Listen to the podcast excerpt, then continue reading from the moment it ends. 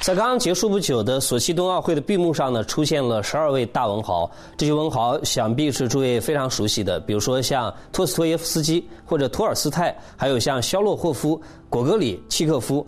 呃，那么通常情况下，我们都会有一个普遍的共识，就是俄罗斯这个民族啊，好像跟文学有特别深的渊源。呃，有些人说呢，这个最重要的是两个原因。第一个原因是，它跟中华民族一样，俄罗斯这个民族呢，经历了无尽的苦难，因为苦难可以让一个人反省，呃，我们反省又产生了文学或者产生了艺术。啊，就像有些人说，这个世界上你最应该感谢的东西其实是痛苦，因为没有痛苦你不知道爱，没有痛苦你也不知道希望是什么。还有一个原因呢，就是它的气候的原因，因为他们所处的地方处于严寒的地区。啊，通常情况下，我们也许也有这样的认识，就是。出生在炎热地区的人啊，呃，我们会发现他们相对而言会比较的呃开放，比较的有娱乐性，比较有现实性，啊，他们也喜欢幻想，也喜欢享受。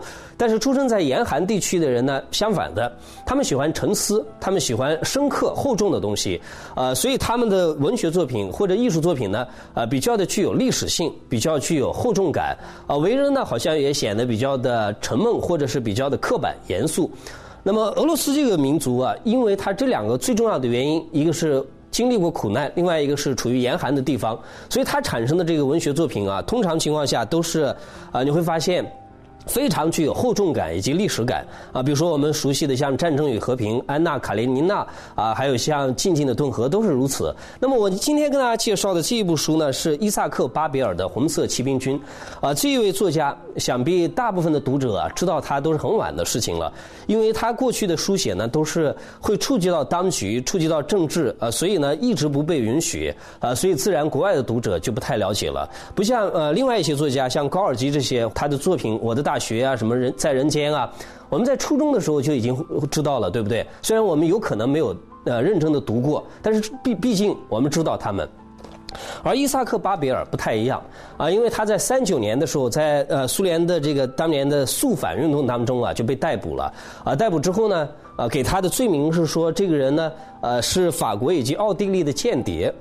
可是他在辩护的时候说：“我从来都没有做过间谍，我都不知道间谍是做什么工作的。我对所有反苏的活动呢，也一直是持反对的态度。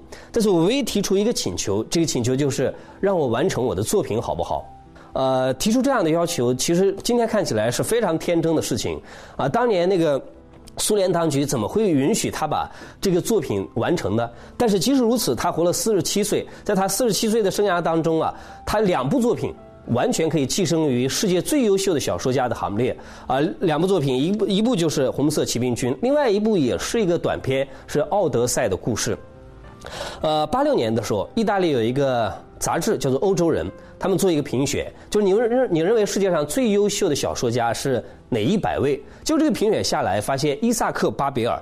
公推啊，他是第一名。呃，也有很多人认为呢，巴比尔是继卡夫卡以后，呃，给呃世界全世界的读者带来震撼、心灵的震撼以及优美的文笔的这样第二位的一个犹太的作家，啊，所以这个人地位很高。但是我们知道他太晚了，但是不妨碍我们今天可以认认真真的阅读一下他。啊，他到底叙述有什么特色呢？我们先来看他一段吧。呃，坐在路边的那个人是电话兵。多尔古绍夫，他搬开两条腿，直勾勾地望着我们。我们驶到他跟前的时候，他说：“我不行了，明白吗？”“明白。”格里舒克回答说。“勒住了吗？”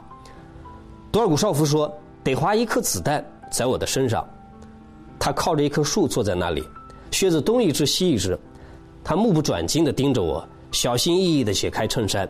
他的肚子给开了膛，肠子掉到了膝盖上，连心脏的跳动。都能看得见。叫波兰贵族撞着了我，会拿我取乐的。这是我的证件，请给我母亲写信，告诉她出了什么事。不，我回答说。然后我踢马回去。多尔古绍夫把发青的手掌撑到地上，都不敢相信这是自己的手。这就是他的语言的叙述风格。博尔赫斯非常佩服他。博尔赫斯看过他的这部小说之后啊，说。他所有的叙述风格都是音乐性的，但与此同时呢，他用音乐性的叙述的风格啊，去在写了一些非常残忍的场面啊，这是一对对没有办法调和的冲突。但是冲突当中，你会感觉到文学的美啊，比如说，你可以想象用这么漂亮的语言写一个人的肠子掉到了膝盖上，呃，写这样的场面吗？而巴比尔在这部小说当中所写的所有的故事呢，都是当年他在部队里面做战地记者的时候所写的真人真事。所以他的另外一个特色就是现实主义。呃，通常情况下，他写的这些人都是他自己亲身经历的，他见到的，而且连名字，对方的名字都没有改变过。呃，所以你会觉得有一种身临其境的感觉。而当年他写这一部小说的时候，只有二十多岁，他回来啊。写完这部书也不过三十岁刚刚出头而已，已经有这么成熟的文笔了。还比如说，我们再来看一段：我把我的老爷翻倒在地，用脚踹他，踹了足足一个小时，甚至一个多小时。在这一段时间里面，我彻底领悟了活着的滋味。我这就把我的领悟讲出来：开枪把一个人毙了，只图得一个眼前清净，不用再见到他了，如此而已。因为开枪把一个人毙了，其实是轻饶了他，而自己呢，不过是并不光彩的发泄了一下心中的怒火而已。枪子儿是触及不了灵魂的，没法揪住他的灵魂，看看他还有什么招数能够施展出来。所以我这人往往不怜惜自己，常常把敌人踹在脚下，踹他一个小时或者一个多小时，要好好尝尝。我们活着的滋味，诸位，你看，所有书写的过程当中，你会发现他是用极为优美的文笔去写特别残忍的事情。所以，就像作家王蒙所说的那样，在他的笔下，生与死、残忍与善良是那么样协和的共处在一个篇幅当中。呃，他没有夸张，也没有煽情，甚至于连一点惊异都没有。一般的作家描述这些情况的时候，一定会大肆的铺张的，他没有。所以，作家王蒙问：还有第二个人能这样子去写吗？似乎我们找不出第二个人来。